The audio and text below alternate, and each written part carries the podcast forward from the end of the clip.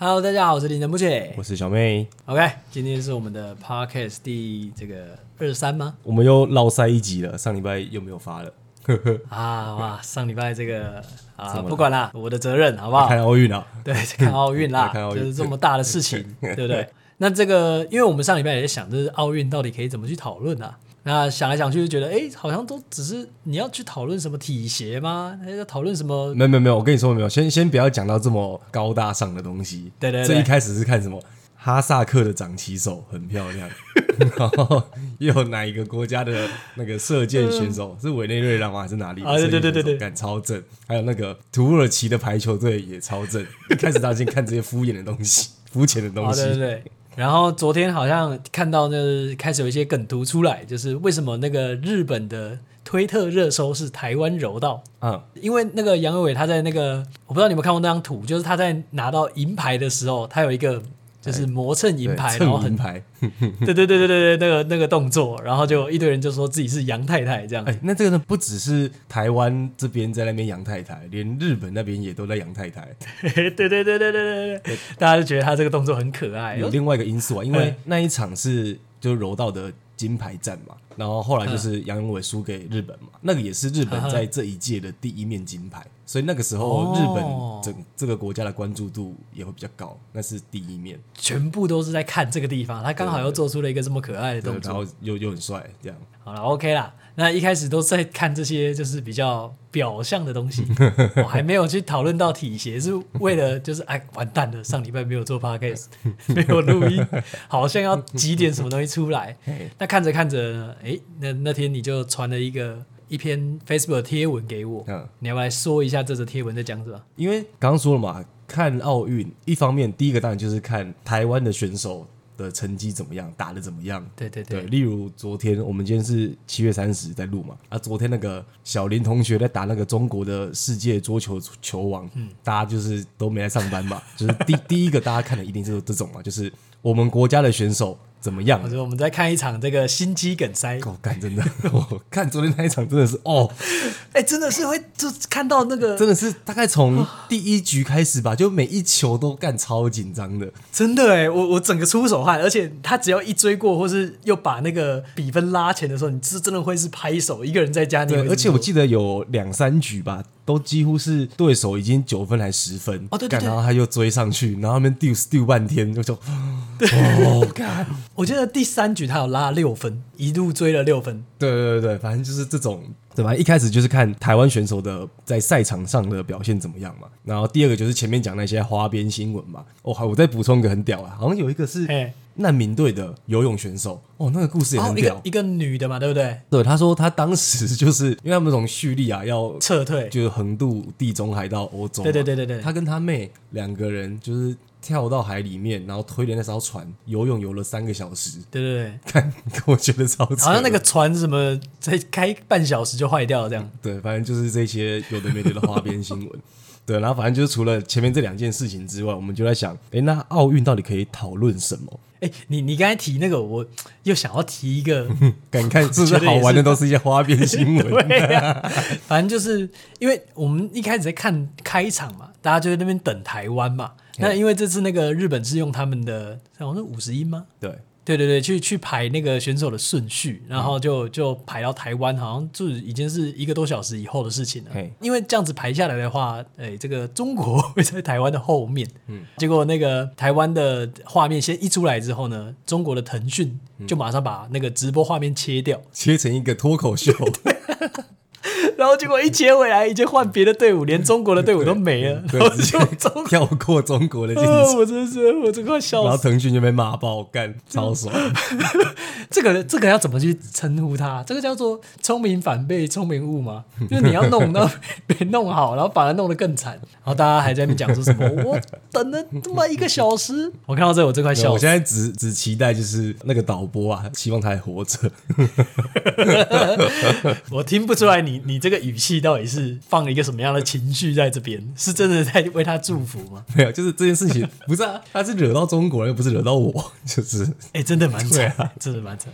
不知道还有还有没有其他的那个直播管道？不然他、啊、所以你看嘛，就是刚刚讲这个转播的瑕疵的事情，它其实就呈现了所谓这种运动或者说跨国的体育竞技，它就是国家国足甚至是战争的延伸嘛。哎，对对对对对，对，现在比较少打仗嘛，至少跟一战、二战比起来，嗯、就现在大家的打仗就是在奥运的这个会场上打仗，要打去运动场打，对 对对，概念大概是这种概念。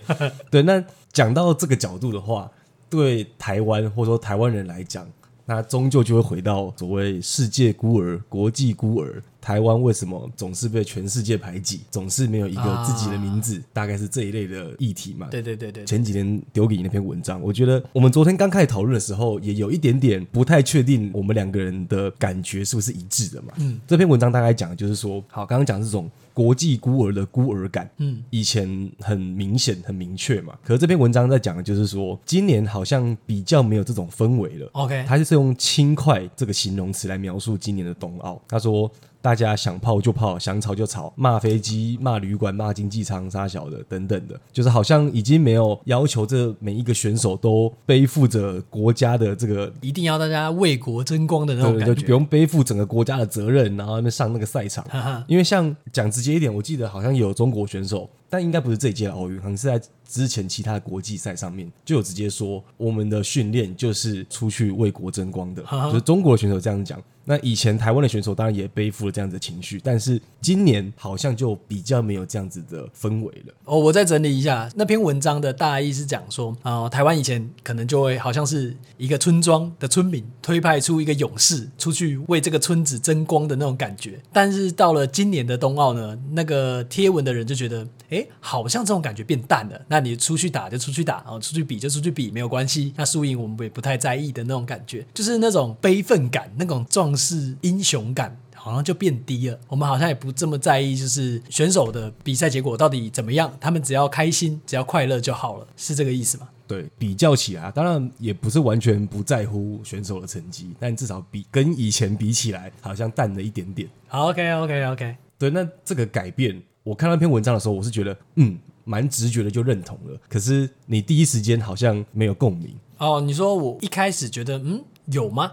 对，这个悲愤感有变少吗？你怀疑？对对对对对，我一开始是其实是没有觉得，就是我们过去有这么这样，然后现在有比较没有嘛？两个问题你都怀疑？对对对。但后来我们讨论完之后，我是基本上有认同这篇贴文啦，好像真的有这么一点改变。但是当下我是嗯，好像还没有意识到哪个地方变了。反正我们后来讨论的，觉得可能有几个原因啦。第一个。比较直观，大概会是今年台湾在奥运的表现，就单纯以成绩来讲，嗯，已经是比之前都还好。目前来说还不错，这样已经是史上最好了。就是光是以得牌数来讲，就已经是史上最好了。因为刚刚讲前面讲那种呃自卑孤儿感，当你自己实力变强的时候，这件事情一定就是可以一部分的化解嘛。这这是一个，嗯。可是我觉得这个东西可以再多岔开来讲一下。大家都说这一届东京奥运是台湾史上最佳的成绩啊，可是史上要怎么定义？从什么时候开始？对，那一九三二年发生了两件事情，嘿嘿一个叫做中华民国第一次参加奥运，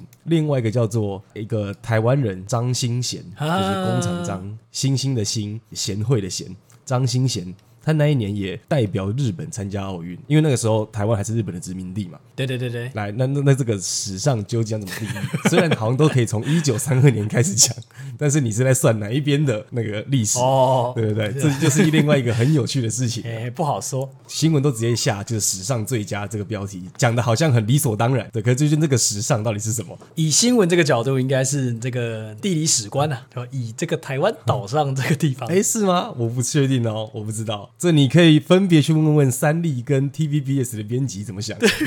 反正这只是岔开讲一下，但我觉得那个啦，张新贤这个人的故事还蛮有趣，可以去 Google 一下，就是工厂张，然后星星，月亮星星那个星星，然后贤惠的贤。OK。你要不要迅速透露一点？张新贤他就是他算是好刚刚讲的那个岛国史官呐，地理史官，嘿嘿他就是第一个参加奥运的台湾人，哈哈只是他当时是代表日本参赛，第一个参加奥运的台湾岛人。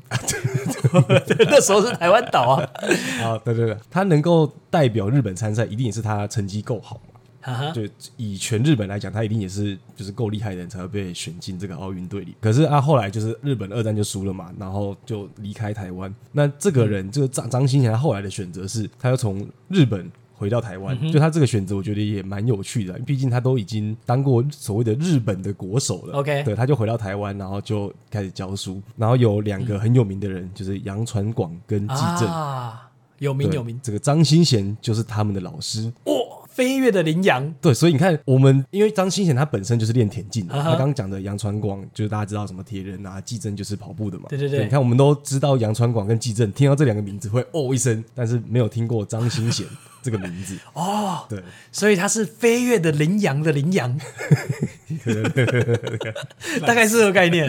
对对对，差不多差不多。OK OK，反正张新贤对，大概就是这样子。台湾岛上第一个参加奥运的人哦，好，所以刚刚讲到的是为什么那个悲愤感变少了，是因为实力变强了，而且也拿到了这届奥运是史上最佳的成绩。也也先不要管那个史上是什么，就是实力变强。然后第二个，我觉得也算蛮有趣的，因为以前刚讲嘛，这个所谓的悲愤感就是来自于国际的孤立嘛。啊，国际的孤立大家都知道，就是来就是因为中国嘛，等等的。对，但是以前的氛围，至少过去好二三十年。啊，可能美国跟中国也都还很好，然后欧洲的那些所谓的世界列强也都没有特别针对中国多讲什么之类的。但是这两三年，整个世界氛围大变。哦，例如 Nico Nico 的那个弹幕事件，Nico Nico 是什么另外那种就是有点像是台湾的 YouTube，然后中国的哔哩哔哩。它就是一个让大家去看影片创作的地方。OK，然后它上面比较特别的地方就是 YouTube 没有弹幕嘛，弹幕就是你在影片那边播，然后就会有观众留言，就直接从你的那个画面穿过去。它留言不是旁边的留言区，它是直接从荧幕上面盖过去，从右边飞到左边这样。对对对对对，它是直接就压在你所有的画面上面这样子。好，那 Nico Nico 跟 Bilibili 都有这种这种设定啦。那有趣的点在于，就是 Nico Nico 上面的那个冬奥开幕式的那个直播，啊台湾队进场的时候呢，哦，你就看到日本人在那边打，哦，台湾，台湾来了，哦，台湾独立国，对，这这都是日本网友的留言，对对对，台湾加油，然后一些什么颜文字、笑脸什么的。那香港队进场的时候呢，那个弹幕就是香港，香港加油，香港，香港干嘛的，就之类的那种东西，哦，都是一些加油，我有顽章，顽皮的顽，然后工厂章，干嘛的。哎，对对对，就是这样。那中国队进场的时候，就出现一些什么元凶、什么什么天安门、什么什么病毒扩散的国家之类的。武汉，对对对，就是出现这些，然后什么战犯，而是你就很明显的从这些网友的弹幕，虽然大家都已经知道，就是啊，日本是我们台湾的好朋友的那种，心里都会有一个这个默默这种感觉，可是。你在看到他们不是国家对国家，是就是人民对人民的时候，那种感觉，一般网友的表态，对对对，特别又是直播，在台湾人看到这个真的是会笑出来，就是觉得很强烈啦。对，因为看到日本的这些一般网友都已经是这种反应了。刚刚说的，以前只有台湾孤零零的在抵抗，先不要说对抗了，就是在抵抗中国。但你现在也看到，连日本网友都在那个开幕式的直播大酸一波。就可以感觉到，就是啊、哦，我们现在已经不孤单了。对对对对，就是你你心里的那个压力至少被释放了。对对对，而且再讲的多一点点，就刚刚讲这个只是一件小事嘛。那大一点的，例如川普之前对中国多硬多嘴，他已经也不用再多多补充了。这个他对，然后完全不鸟中国的那种感觉。对，然后甚至是今年六月，就是大概一个多月前，嗯、有那个 G 七嘛，反正就是一些啊高峰会，全世界的几个大国的那个。G 七峰会，就他们也是第一次，就是在正式文件里面在靠背跟中国有关的，例如新疆和香港的问题。哇，这真的很硬。对，所以这真的蛮厉害。是 G 七一起在靠背中国的感觉，所以这就是刚刚讲的整个世界的氛围就不太一样嘛。然后再加上中国在这两年最值得被堵拦的事情是什么？干就是武汉肺炎，全世界都不爽。东京奥运，日本他妈更不爽，就是延了一年，然后还没有观观众还不能入场。整个就是他们想要赚这个冬奥财，靠冬奥发展经济一波，全部都没赚到，干气死！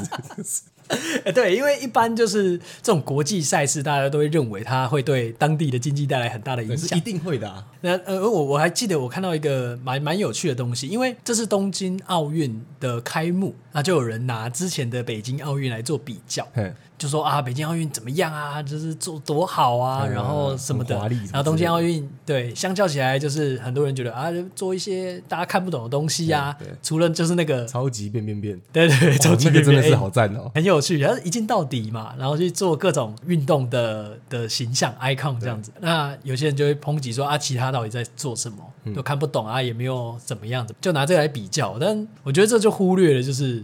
就是这那个疫情带来的影响啊，好，题外话一下，对，所以日本要不爽中国，超值得不爽的嘛，就是 他他们就觉得啊，那就是元凶，反 正就是日本网友讲的啊，不是我们自己那边乱讲的啊。所以反正刚刚讲的这个是要解释前面说的那个台湾人这一次看奥运的那个悲愤感好像变少了一点的原因是什么嘛？就可能就是这些啦。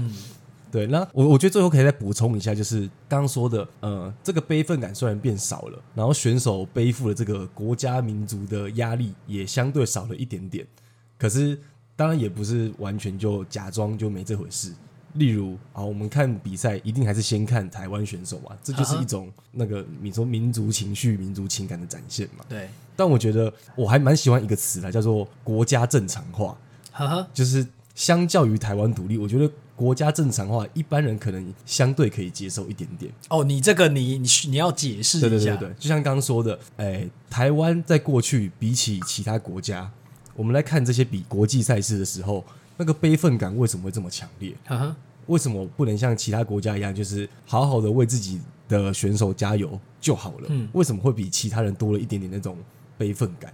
就是因为我们我们不太正常嘛，那有有一天如果我们可以比较正常的时候，我们就可以像啊，说像希腊、像法国、像意大利、像德国，就是好好的帮自己选手加油。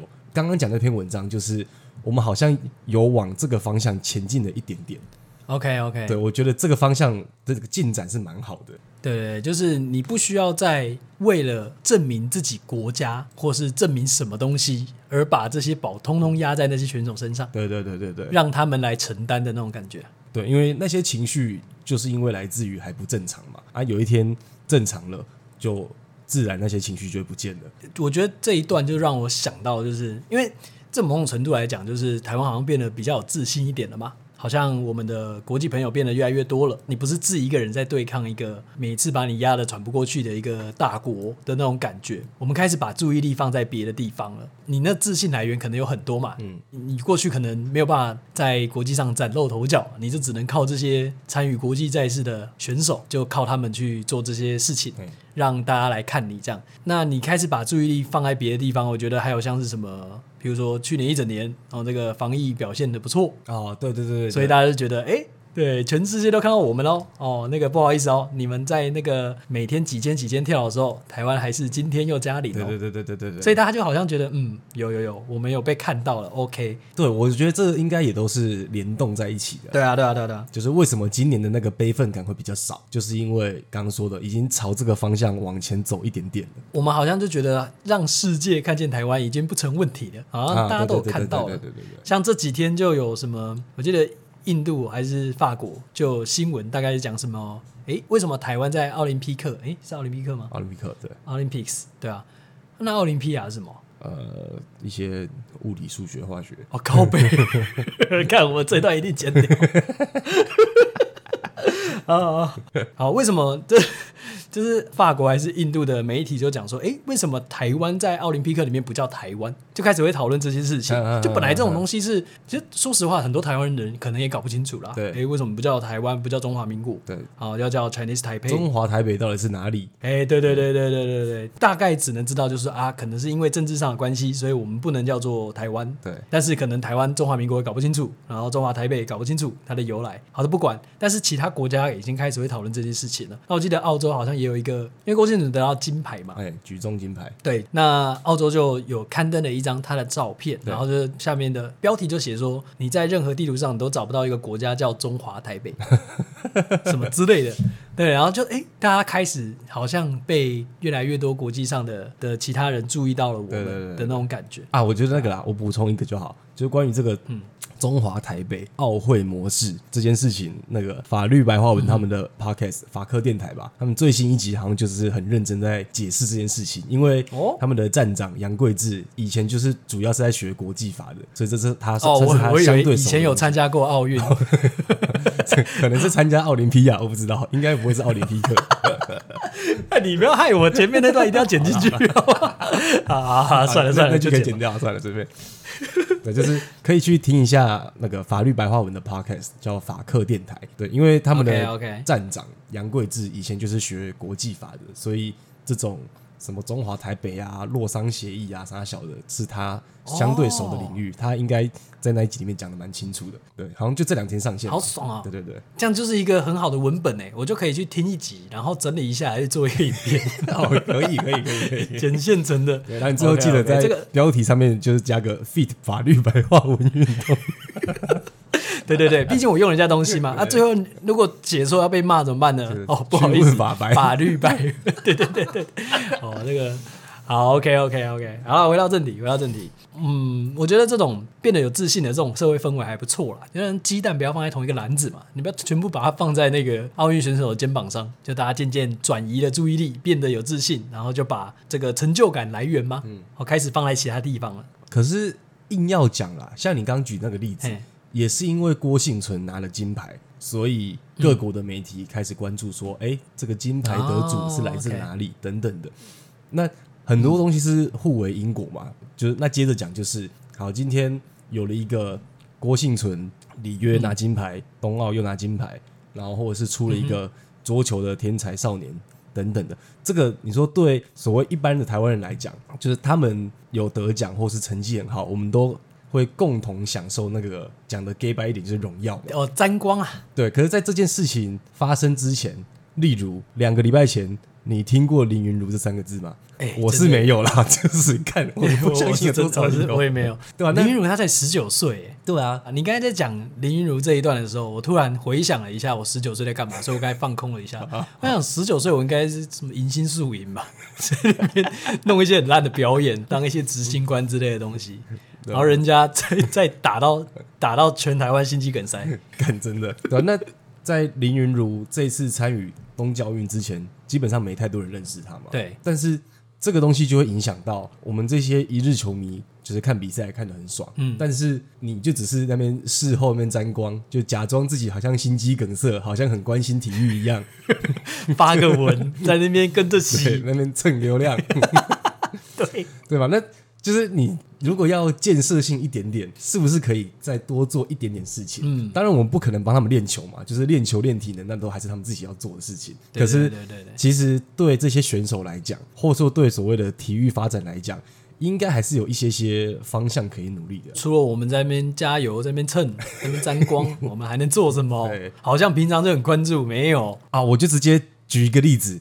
就是我当然没有很喜欢郭台铭嘛，干可是，在那个前几天，就是庄智渊是打打输那个埃及人的那一场，那天晚就是反正刚打输没多久，比中指呃不不是比中指，比拇指那个。拇指哥，哎拇指哥，庄智渊输了那一场之后，庄智渊他不就是就默默的离开嘛，然后郭台铭就发了一篇文，就虽然我自己不算是很喜欢郭台铭这个人，可是我觉得他那那篇文写的蛮好的，嗯，简单讲，他就是先提了一下庄智渊的比赛嘛，然后说。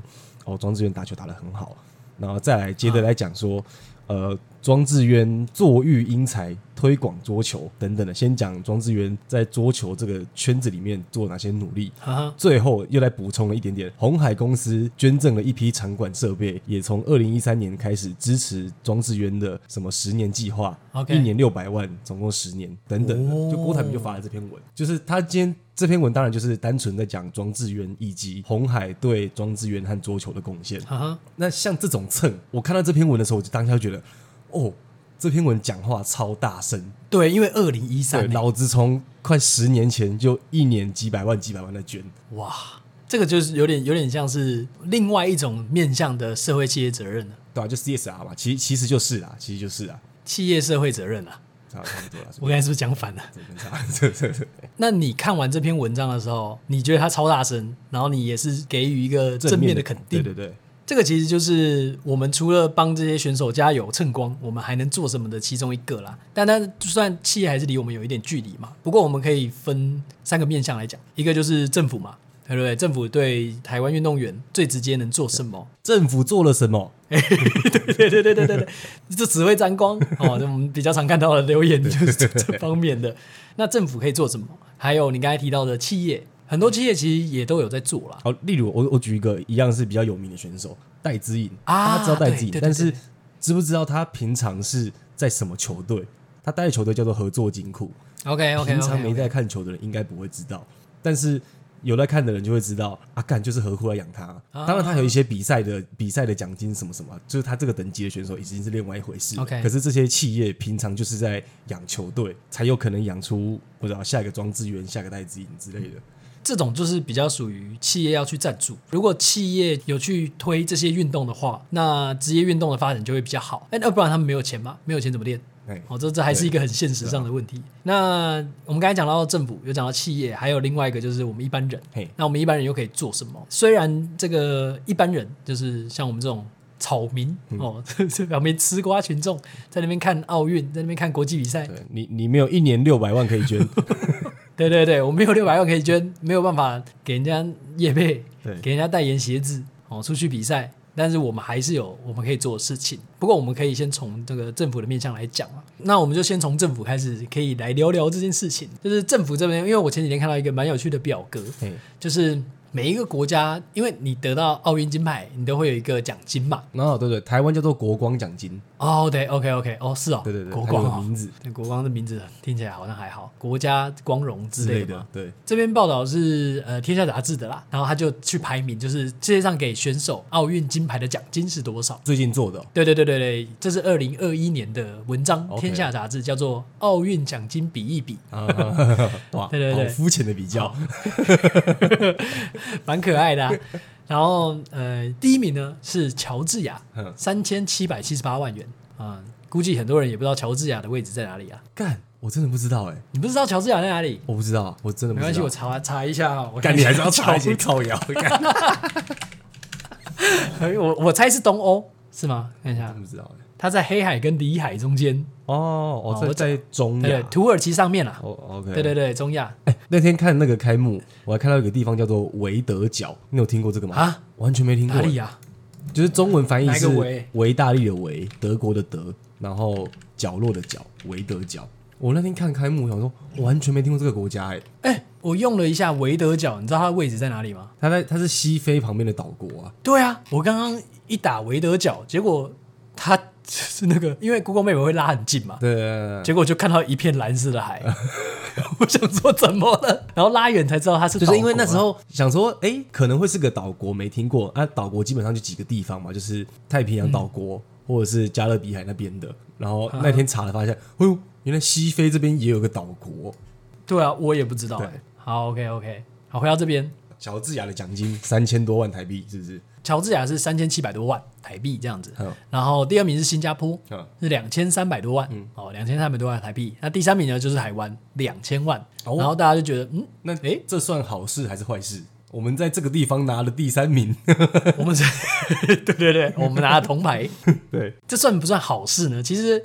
呃，这基本上就是给选手的一个诱因嘛，好、哦、让让大家去看。不过我们可以先继续往下看，就是我们常知道的一些，就是国际大国，他在拿到奥运金牌的时候，他的奖赏是什么？像比如说，我们直接找我们比较知道的国家好了，嗯、美国。好，美国拿到金牌呢？哦，你你大概猜一下会有多少钱？感觉太难猜了吧？台湾是两千万，只能说美国的排名蛮后面的。一百万台币哦，三万美金，不到一百万，差不多三万美金。答案是七十九万，还是八十万台币了？哦，就听起来，刚先听了台湾两三千万，然后现在听到美国就觉得哦，好少。对对对对对，再讲一个，就是也是国际大国的英国，你猜它是多少钱？感听起来更少，也不算高，嘿，听起来更少，可能五十万台币以下吧，五十万或三十万之类的。这算答对了，的确是五十万台币以下，答案是零元。他们得到奥运金牌，就是大家鼓鼓掌这种感觉，给你一个爱的鼓励。哎，对对对对，就说哇，你好厉害，你金牌哦，得金牌。哦，对，那这样听起来就会觉得，哎，是英国、美国比起台湾特别抠吗？但好像不应该这样讲嘛，对不对？对啊，就是哎，那可是他们还是得很多奖啊。对，是因为人多吗？还是因为他们真的在哪方面让他们的选手对这些东西比较感兴趣，所以一直练呢？然后还有几个比较有趣的啦，有些国家不止给奖金哦，还会给一些特别的优待，像譬如说德国呢，哦，他有奖金六十万，对，就是六十万台币，嗯，加上终身免费的啤酒喝到饱。就是喝到饱，你要当选手吗？靠北哦，哎，那不一定啊，他可能就是自己喝一点，然后请大家喝啊，可以一直拿吧。我也不知道，我不知道实际情况到底怎么样，但是他就是可以提供终身免费的啤酒，你到哪里喝都不用钱的概念吧？对对对对，然后白俄罗斯也蛮有趣的，他就是提供香肠吃到饱。哦，就是这种，哎，在俄罗斯的香肠有特别有名哦，我我没听过，哎，我也不知道啊，可能制作方便吧。就是台湾可能是卤肉饭吃到饱哦，或是什么，对对对，御饭团吃到饱 之类的，类似这种感觉啦。对啊，所以所以你看，如果你要从这种得牌奖励来讲的话，就会发现，其实这个奖励的内容，照理来说，应该不是太重要的事情。不晓得在台湾是不是？可是，在其他国家的奖金上来看呢，它可能不是主要的诱因。对，因为就连敢连啤酒跟香肠都可以当奖励，那就不会是一个多认真的诱因嘛。讲直言就是这样子。对啊，你啤酒要喝一辈子，喝不到台湾给你两千万啊。对啊，我在等你接。那如果奖金不重要，那什么才重要？啊，除了奖金不重要，哪个才重要？等一下，等下，耳机喷掉，靠背干你啊！对，说干你一直在那边跟我接啤酒，接他小。对啊，对，因为我觉得这件事情很屌哎，我觉得很厉害。对啊，那奖金不重要，什么重要？来，你说，你说。从刚说的香肠也好，啤酒也好，就会知道这个得牌的奖励机制绝对不会是。最重要的体育政策的面向嘛，嗯，对，不然其他国家就不会拿什么香肠跟啤酒来敷衍，也不会有什么英国零元这种事情。对对对对，那如果奖金不重要，那什么才重要？可是我觉得这个东西实在是又太难讲了。一方面，我们也真的，我们就是个一日球迷，不是真的这么专业的人。再加上至少可以说出，你看不同运动项目，它需要的事情一定就不一样。例如，举重跟棒球，你用想就知道，一定差很多嘛。一个是个人的运动。一个是球队的运动，对，然后球队你又必须要有两队才能够打得起来，等等，对对对对，就他所需要的资源的多寡和种类一定都不太一样，就是跟预算有关呐。对对对，所以我觉得这个东西就留给更专业的那个体育评论人去讲。但我觉得我们可以讲的另外一个面向是，从政府的角度来说，除了刚讲的针对专业选手，国民运动又是另外一件事情。Oh, 就例.讲直接一点，好，例如我自己从高中开始有在打羽球，嗯、那自然而然就会相对关注羽球的比赛。就除了奥运之外平常戴资颖去或者其他台湾选手去其他国家比赛的时候，也会加减看一下。即使不是看直播，也会看一下新闻。哦，这次的名次怎么样？呃、这次有没有什么特别精彩的画面等等的？有接触才会去关注。对啊，那这个东西你凭空要一个学生也好，上班族也好，就说，哎、欸。你现在开始去学某一种运动，基本上不太可能。就是除了你要有这个想法，也要有一些客观的环境。耳濡目染吗？对，那那个环境对于政府来讲最直接能做的，例如像台北市现在十二个行政区，每个行政区都有一个像什么中正运动中心、大安运动中心、南港运动中心啊，啊。这个当然是因为是台北市嘛，首善之都，所以有办法做到这个每个行政区都有一个大型的运动场馆。可是你看，像一般人如果要打羽球，但谁家会有羽球场？就是哎、欸，真的耶，对啊，如果没有这些场馆的话，然后你又不是真的知道还有那些私人的羽球场可以去，那你就完全就不得其门而入啊！哎、欸，真的哎，啊、就是如果这种东西没有政府用政策去支持的话，不管是盖馆场、运动中心也好，还是呃，譬如说在学校有排这样的，你比如说。你学校不会排什么滑冰课啊？太贵了吧？对啊，你要去建个冰山哦，还是怎么样？就是你也没有一个溜冰场啊，没有办办法让大家耳濡目染做这件事情，所以就只能从羽毛球、篮球、躲避球、桌球，对对对对对，桌球这种比较简单，你放一张桌子在那边就可以做的着手。对这种东西都还是需要政府去去协助的，对啊，就是政府照理来说能做的事情，刚你后后面讲又又偏向体育教育的面向。再讲那个一点，就是我相信到此时此刻，应该都还是有很多国中的体育课在段考前被拿去复习数学，哦，借用啦，还有包含美术课，美术课跟体育课都是难兄难弟，对啊，就是这这是你要说多了一堂体育课。补回来就能够改变什么吗？倒也不一定。可是我觉得那就是一个意识问题吧。你有没有把这个当一回事啊？我有听过说，譬如说有些学校哦，他为了这个多元发展，所以会让学校有那种，比如说音乐班，嗯，哦，体育班，然后或者是资优班，然后会会有一些这样子不同的班级的设置。那其他就是普通班嘛。嗯，那。在体育班上面，我有听过一个问题，就是你不可能一个学校有这么多资源去开。好，这个是举重体育班，这个是篮球体育班，这个是棒球体育班，哦、普通班十个班，体育班也十个班。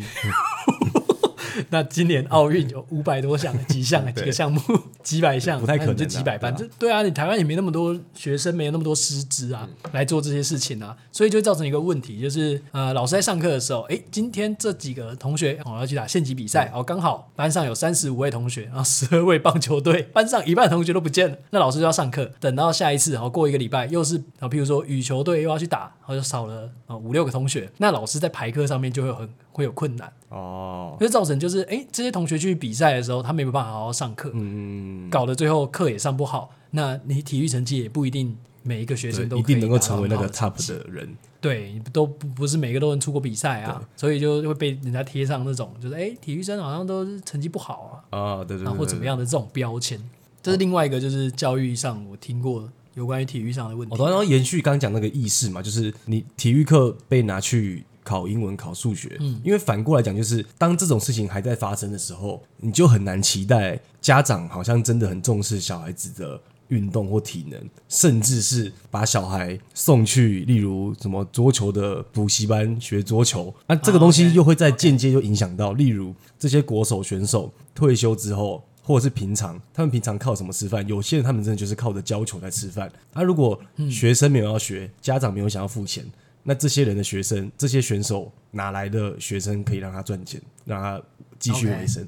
我觉得这都是算蛮环环相扣的，对吧？对吧？对吧？就是选手待遇跟选手未来出路的问题。就当一般普罗大众，他除了在看这个呃国际的职业赛事很兴奋以外，可是回到日常生活中，他觉得这个东西还是不能拿来吃饭的时候，就不会做这样的选择。他顶多会变成某种程度的休闲。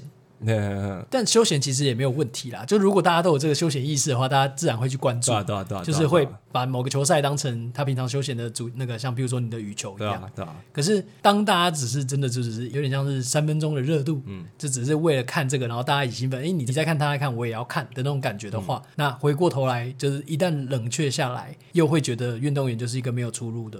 的选择，所以在讨论这个选手未来出路，除了政府比较容易讨论的这个教育上面的政策以外呢，就是怎么样让运动成为大众就是能够唾手可得的的一个选项。那比如说你刚才讲的呃运动中心或是学校的一些困境，还有去注意到以外呢，呃，我觉得还有另外一个就是企业啦。企业的话要怎么样跟选手未来出路有关呢？其实就是让这个运动能够职业化。职业化是什么意思呢？嗯，我觉得一般大家想象的职业化可以这样去理解就好，就是这些球员、选手，或者说球队，或者是球队背后那个所属的企业，他们是能够靠这些运动项目的进行，然后达到。自负盈亏，自给自足。OK，, okay 就你就不用再靠，比如说国家的补助啊，什么什么的，才有办法让这些选手继续他们的运动生涯。对，对，我觉得这是职业化的一个很重要的标准。没错，没错，没错。那那以台湾来讲，大家最熟悉的当然就还是棒球嘛。可是即使是棒球，就是在职业化这件事情上已经是相对成熟的，可是我们国家应该每年都还是有预算拨给棒球这个运动项目。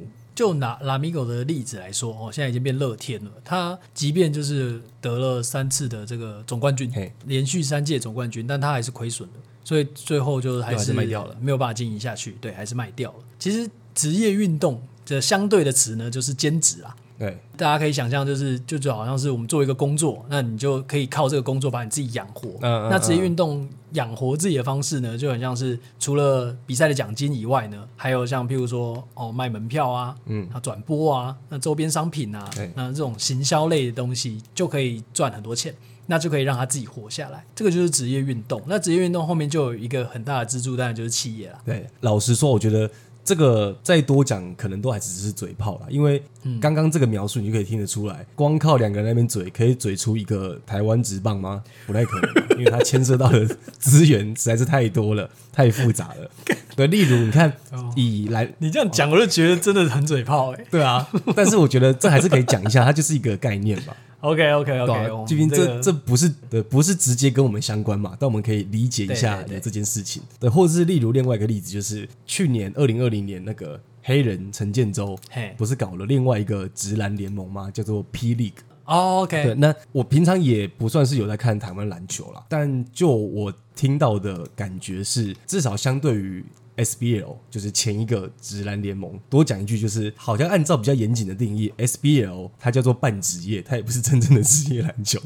反正总之，对黑人搞出了这个新的 P League。我有一个朋友是记者，他几个月前就有去采访，就是 P League 的其中一场比赛，然后他就跟我说，就光是他个人的这个这一次的采访经验，他就他感他得到的感觉是，从整个记者室空间硬体的规划到他们怎么服务记者，所谓的服务记者就是包括给资料啊，或是供餐啊，或者提供交通资讯啊等等的，嗯。就这些事情他都觉得，哦哟，真的做很好哎、欸，哦哟。就是你要讲职业化或者说商业化，是要做到连这种面向都照顾到。就像你刚刚讲的，除了行销啊、周边啊，那你要职业化，你是不是连媒体公关都要好好搞？这整个对对整个职业联赛才有可能搞得起来。对，它毕竟是一个连贯的关系，对对对，就是你要这边做得好，服务的好，嗯，那记者就很愿意去采访你。对对对，那你就曝光度增加。对，哦，我突然让我想到，我印象中铃木一郎好像有说过一句话，是说什么竞技运动就是一场秀。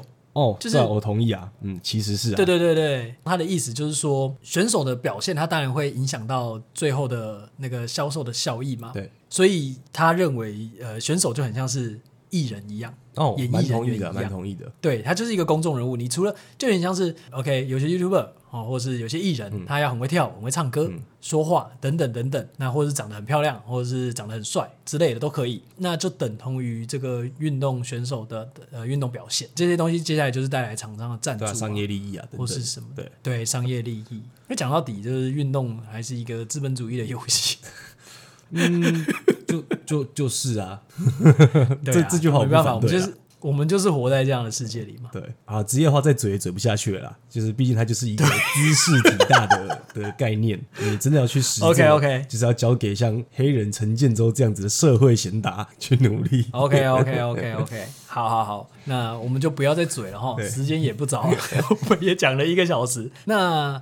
因为我们在讲企业的时候，就是呃选手表现好不好，那企业投不投入，那有没有钱？如果没有钱，又没有成绩，也没办法练嘛，对不对？除非你就是天选之人，欸、你在很刻苦的环境下，哦，你也是练得很好，那当然就是另外一回事。但大部分都是需要资源、需要训练的嘛，嗯、就需要企业去投钱这样。那企业投不投钱呢？其实又跟呃我们这个社会重不重视这个项目有关，所以到最后还是要回到。我们这些平民百姓能做的事情上面，嗯嗯嗯，对，就第一个，你不像郭台铭每年有六百万；第二个，你不你不是黑人，你搞不出一个霹雳，那你可以搞什么？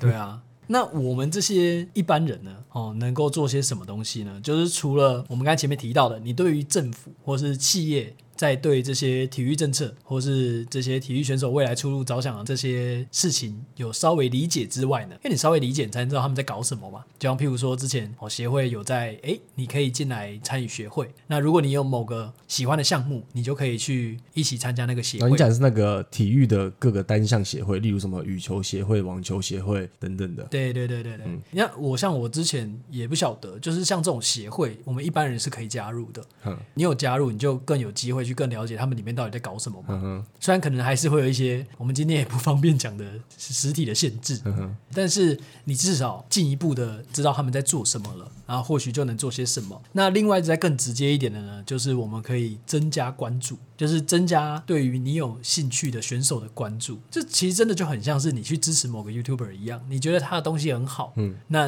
那你就是多看他影片，按个赞，或是留个言。这些呃运动选手呢，也越来越多都会开始有自己的 Facebook。嗯，然后有自己的 IG，像那个卢彦勋啊，嗯，我记得他就还蛮蛮会 po IG 的，很爱 po，一天好像会有三四篇哦，真的、哦，有时候啦，一一两篇。哎、欸，我记得之前就是超过一天。谁？就是我们那个刚买房子又很懂体育的那个朋友，他 他之前跟我讲过一件事情是，是他有捞过就是台湾这些选手的社群账号的数据，戴志颖，结果戴志颖就是屌打所有人。哦，OK，对，这当然就是一方面，你说单纯的经营社群的的前提，当然也是因为他的成绩嘛，他专业上的成绩。对，然后接着你刚刚说的。嗯这个关注，我觉得它除了关注，还有一个间接的好处是，如果真的，呃，先不要说那种真的很长期的企业赞助，例如单次单次的商业合作，或是一些什么产品代言，嗯，如果这些运动选手的社群账号的关注人数够够多，就可以帮他们谈到一个好的价钱嘛，至少在这次的商业合作上，对对对对对，对，对，对，对吧？这个 YouTuber 应该是蛮懂的，对对对，也就是一样是接业配的概念，对啊对啊对啊。这个就是到最后会想要发展怎么样？我自己想象中就有点像是，你看我们在想之前这个 Michael Jordan 的时候，你就会。你就会想到 Nike 嘛，啊，然后 Kobe 他也有他自己的鞋款，嗯，对对对，就是类似这样子的概念啦。那台湾选手如果除了这些接接业配代言运动饮料、球鞋，然后或者什么，有时候我们在广告上看到一些基金或之类的这种以外呢，这种单次的业配或是代言以外呢，就搞不好最后可以发展成品牌。哦，okay、对啊，对啊，如果比较能想象，像譬如说之前的棒球选手就就渐渐往这方向走嘛，像譬如说那个陈金峰，这个到时候就不会说什么、我吃这个考试考一百分，就是说我吃这个都拿奥运金牌，对对对对对对对，一起为台湾选手加油，类似这种，就最后应该会接一个这个吧。哦，我觉得发展到这个状态，其实对于选手的选手来说已经很好了。那这个东西其实相较于。你要企业或是政府这样慢慢慢慢一步一步，其实一般民众就可以做到很多。对对对对对对对啊！你这么多人支持棒球，然后进场看球，然后支持喜欢的球员，陈金峰，我记得他就有啊，这个还是 交给我们那个又买房子然后又懂体育的那个朋友好了。我先不多说，但是我印象中就是这个样子啦。职棒的蛮多选手，不管是像已经退休的恰恰或陈金峰。嗯都给我有类似像 Michael 跟 Nike 的这种感觉，然后他们有接比较多代言，对对对对，然后也活得比较丰腴，对，滋润，对，滋润，然后就比较 OK。那我觉得这对台湾的选手来说就很有帮助了。然后像刚刚从从政府讲到企业，讲到一般人嘛，我觉得还有一个比较特别的角色，嗯、就是传播类的工作者了。例如，呃，我觉得有几件事情可以讲。呃，我也是前阵子我听另外一个朋友讲，他说，你看日本棒球很强嘛，我们大家都知道，世界的棒球强国就是美国，在可能就日本，再加上那些中南美洲的球队，韩国。那是因为以前你看什么棒球甲子园。这部作品干多有名，就是这个就是日本化这个项目，那他们当然就会影响到一整个世代的中小学生，大家就觉得啊，打棒球很帅啊，然后以后我也要前进甲子园啊等等的，真的那个影响力是一定有的。然后再来是，嗯，最近日本比较多化的运动项目好像变成足球了，所以现在也真的很多日本的小朋友开始在踢足球，我觉得这是一件很有趣的现象。OK，然后再来是昨天还前天吧。那个男子体操个人全能的项目，不是那个李志凯跟唐家豪两个人都进了决赛嘛？而且到最后，唐家红是拿到也算是就是台湾有史以来最前面的名次，就是第七名。但唐家红这个人，他的故事是什么呢？很久以前不就有一部电影叫做《翻滚吧，男孩》，然后后面好像总共不是翻滚吗？阿信吧？不不不，他后面就是拍了三部曲，《翻滚吧，男孩》是第一部哦哦，然后那时候的李志凯就算是主角之一，当时李志凯可能才六七岁还八岁，就是国小小学生。那这部这部电影出来，它有点算是半半纪录片嘛。就是以宜兰的那那间国小有来练体操这间国小当做故事背景。嗯、对，那这部作品一方面是当时李志凯就在里面，然后二方面是这个电影播出来之后，其他县市的人就发现哦，原来宜兰这间小学是练体操这么有名的。啊、然后那时候唐家红的妈妈就让唐家红从台北转学到宜兰的这间国小、嗯、一起练体操。哦、然后你看，干过了十几年。或还是二十二十年，他们就一起参加奥运。干，你不觉得这就是影视作品的力量吗？我觉得这故事听起来超屌的。这这很很很励志哎！啊、这让我想到，就是我最近在看一部韩剧，它叫做《羽球少年团》，听说很好看。哎，蛮好看的，它会让你一直笑，又让你一直哭。你就每一集都要哭个三四遍，就就很奇怪，就是明明很好笑的东西，为什么你会想哭？啊，我觉得他讲的，他他真的拍的很好啦。那个韩国的剧哦，这也不用多说了。哎，对他哦，他的主角就是那个。韩国的也是另外一部剧，就是有那个你现在应该不想听到这个词，雅斯伯格症的一个青年，嗯、主角演的哦，遗物整理师在 Netflix 上面都有，嗯、然后同一个主角啊演的都非常好。然后我因为看了这部剧，他在讲羽球的嘛，嗯，他虽然是在打羽球，但他整个重点并不是摆在羽球了，他摆在更多的地方，有点这个应该也不算暴雷，有点类似就是我们我们刚才在前面在讲的，对一个选手来说，呃，除了得奖以外，还有什么东西什么东西对他来说更重要的？嗯对，你看到后面其实就是慢慢往这边发展哦。对对对，啊，我觉得很好看。然后我也因为看了这部剧，然后最近就在想说，我不会打羽球，我之前也都是体育课那样随便挥一挥而已。我就在想说，我最近要不要是看你有没有空找你打个羽球，让你教一下啊，打球啊。我就在想这件事，对啊，但我想了想啊，又觉得好像还是打牌比较好约。啊，没有了，我跟你说。真的要讲打球，两个人就可以打啦。打牌还要四个人才能打。哎，真的耶，有道理耶。对啊，下次什么时候打个球，然后顺便讨论一下下一集，还那个 podcast 啊。我我好，我等一下就就来打电话问那个一些羽球馆到底可以营业了没？我不知道。哎，对耶，对啊，因为疫情期间运动中心都没开嘛。那可是那些私人的羽球馆不知道可不可以开。好啊，好啊，哎，不错。哦，总而言之，我就想提这个啦，就是我也是因为看到这个，然后才回想起羽球这些，不然我就根本就不会想要打羽球啊。哦，你讲到这个，好，我再讲最后一件事情就好。嗯、我国中的时候，全班男生开始打网球，那时候根本哪个网球选手都嘛不认识。那为什么？就是因为看了《网球王子》，然后全班就开始打网球。你就知道这部漫画的威力有多屌。总之，好啦，先约打球再说啦。我们身体力行支持台湾的运动。OK，我们就早上早上约一个早一点打球，打到下午吃完饭打牌。哦，我以为是晚上打牌，打到早上去打球。干了不行，那顺序错了就会死，好不好？你打牌还可以停呢，你打球打一打，你到时候倒下来怎么办？